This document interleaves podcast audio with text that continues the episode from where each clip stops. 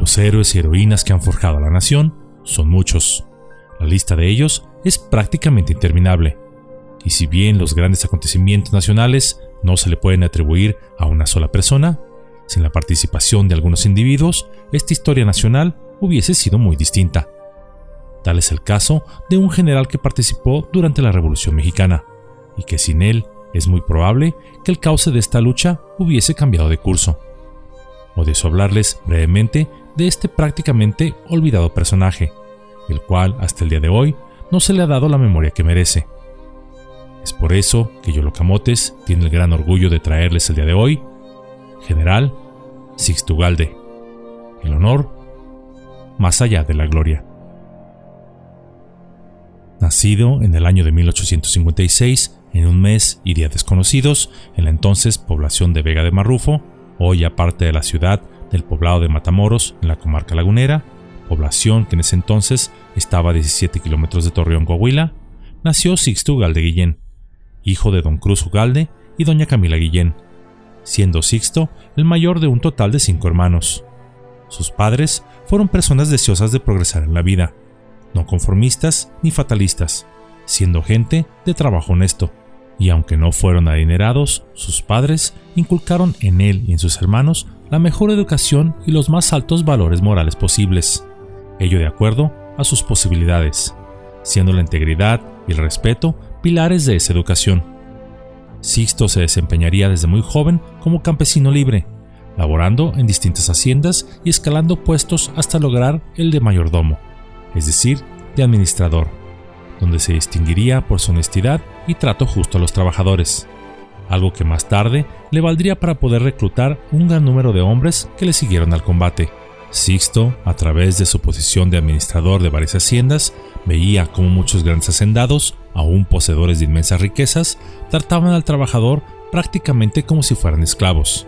siendo estos últimos con pocas o nulas oportunidades de progreso. Aunado a ello, la justicia parecía estar siempre supeditada a los ricos y poderosos, aunque en esto último, al parecer, no hemos cambiado. Por lo que Sixto, al saber de las ideas de Madero, comenzó a reunirse con personas afines a su movimiento,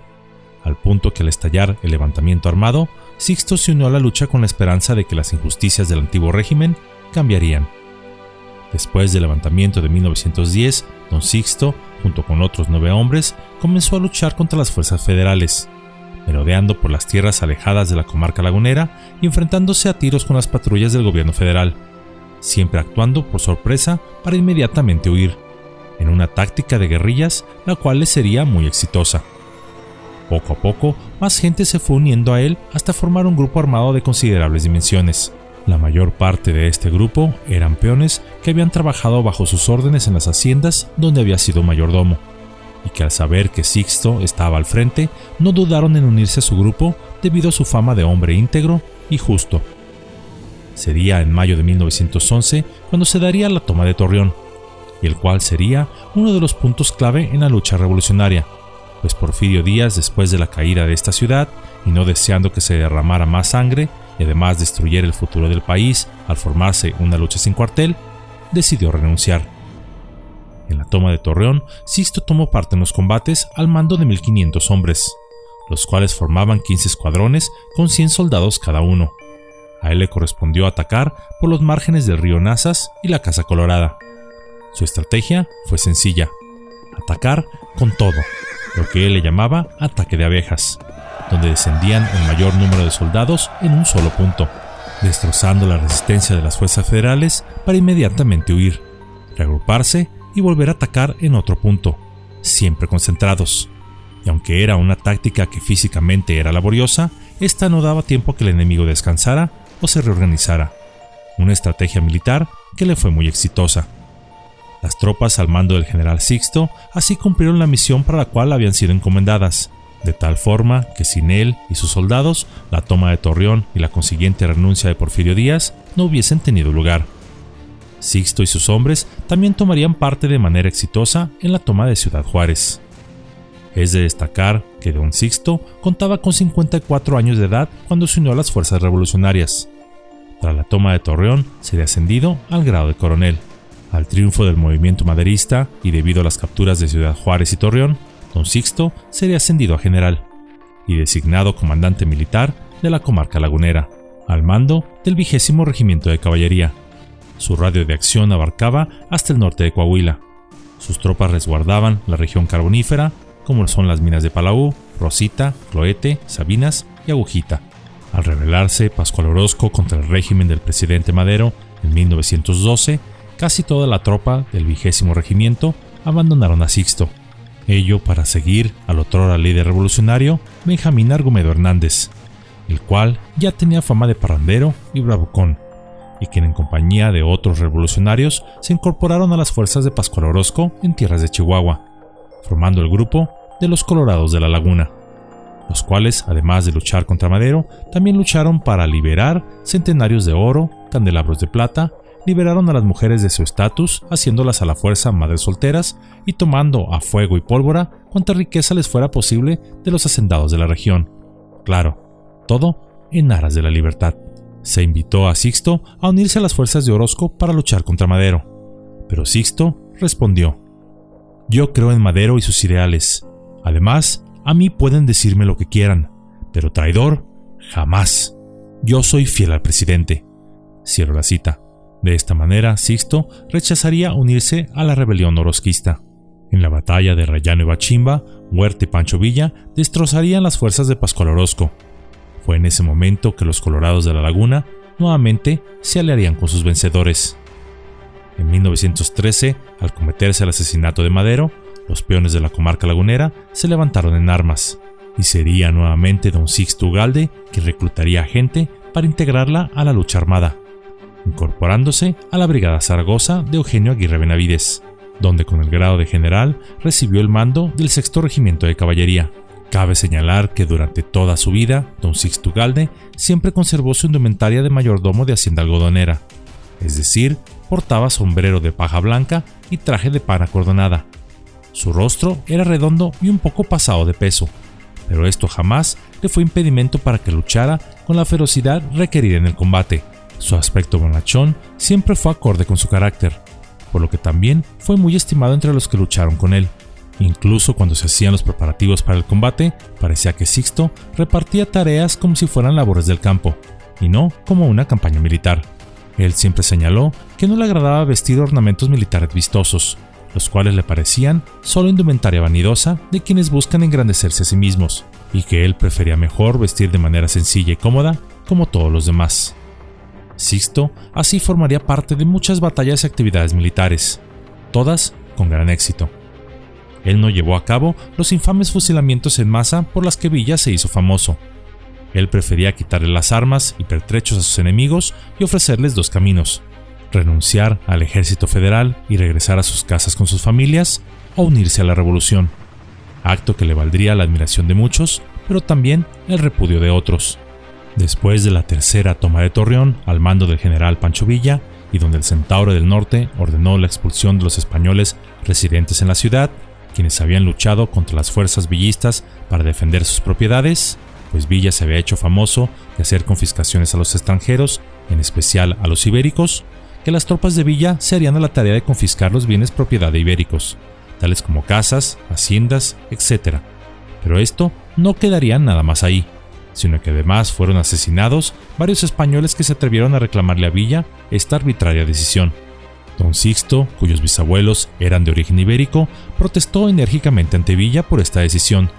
argumentando que él, al ser de esta región, conocía personalmente a muchos españoles de la comarca lagunera, y de los cuales podía dar fe que eran gente trabajadora, honesta y que además estaban de parte de la revolución, por lo cual merecían ser eximidos de esta orden.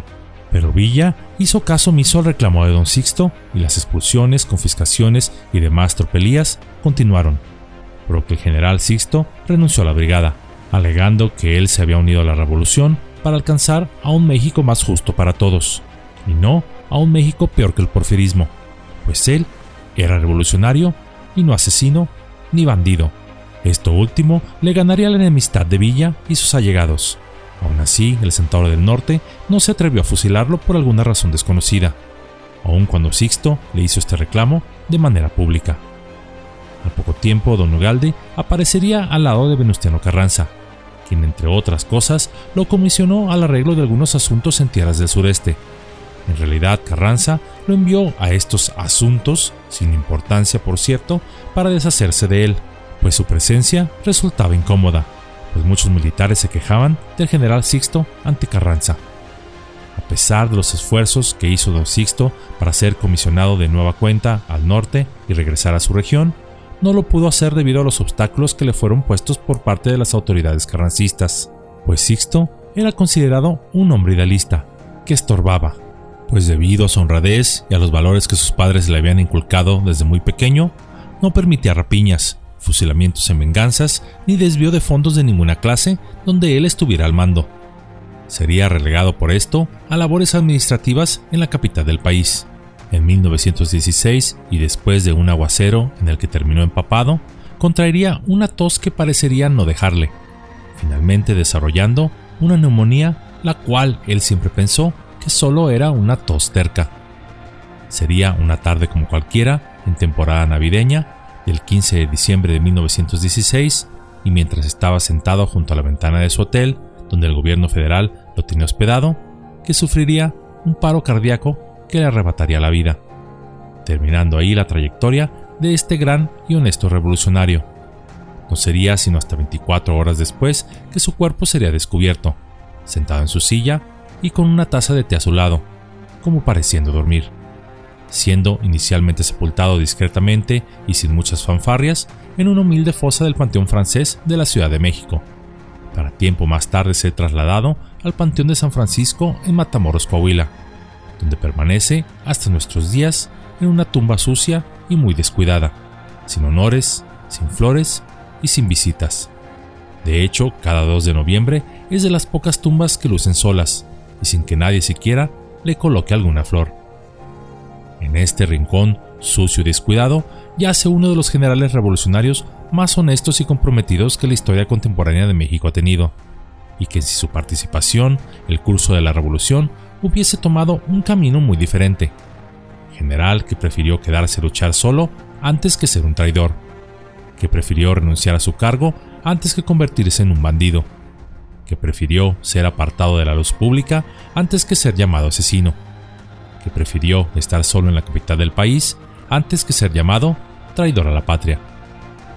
¿Cuántos generales en la actualidad y portadores de muchas estrellas, o mejor dicho, de agujeros negros, estarán a la altura de Sixto Ugalde, general al cual la historia oficial no le dio su merecido reconocimiento,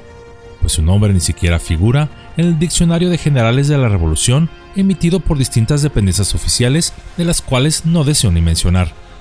Pero en cambio otros personajes cuya reputación estuvo manchada de escándalos, sangre y traiciones sí figuran en esta lista. Pero aunque el nombre del general Sixto no esté en los libros de honor oficiales y nadie se acuerde de él, nosotros a través de este pequeño video, es decir, su servidor y todos los que honran a este canal con su presencia y que hoy ven esta sencilla cápsula, sí le recordamos y además le honramos. Le damos gracias por haber luchado por intentar forjar a un México mejor. Nos queda para siempre en nuestro corazón su ejemplo de vida,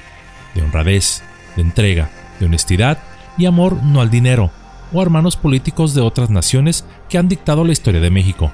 sino su amor incondicional a México, siendo portador de una verdadera estrella de general, la cual brilla resplandeciente no en los monumentos de los hombres, que se desmoronan y corroen con el paso del tiempo, sino en el firmamento de la Madre Libertad, lugar donde residen los verdaderos héroes que alcanzaron la auténtica inmortalidad. Pues como lo dice parte de la segunda estrofa del himno nacional mexicano, y la cual poco o nunca se canta o recita,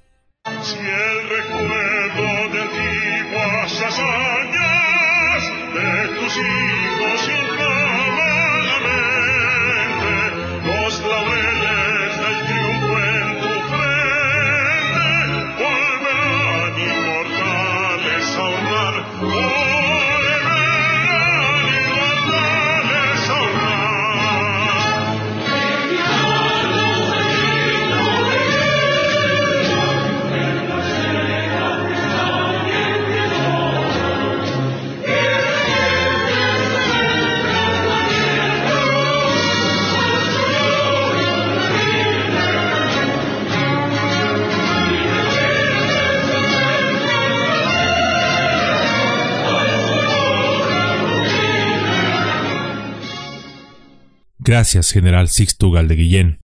por enaltecer a la patria.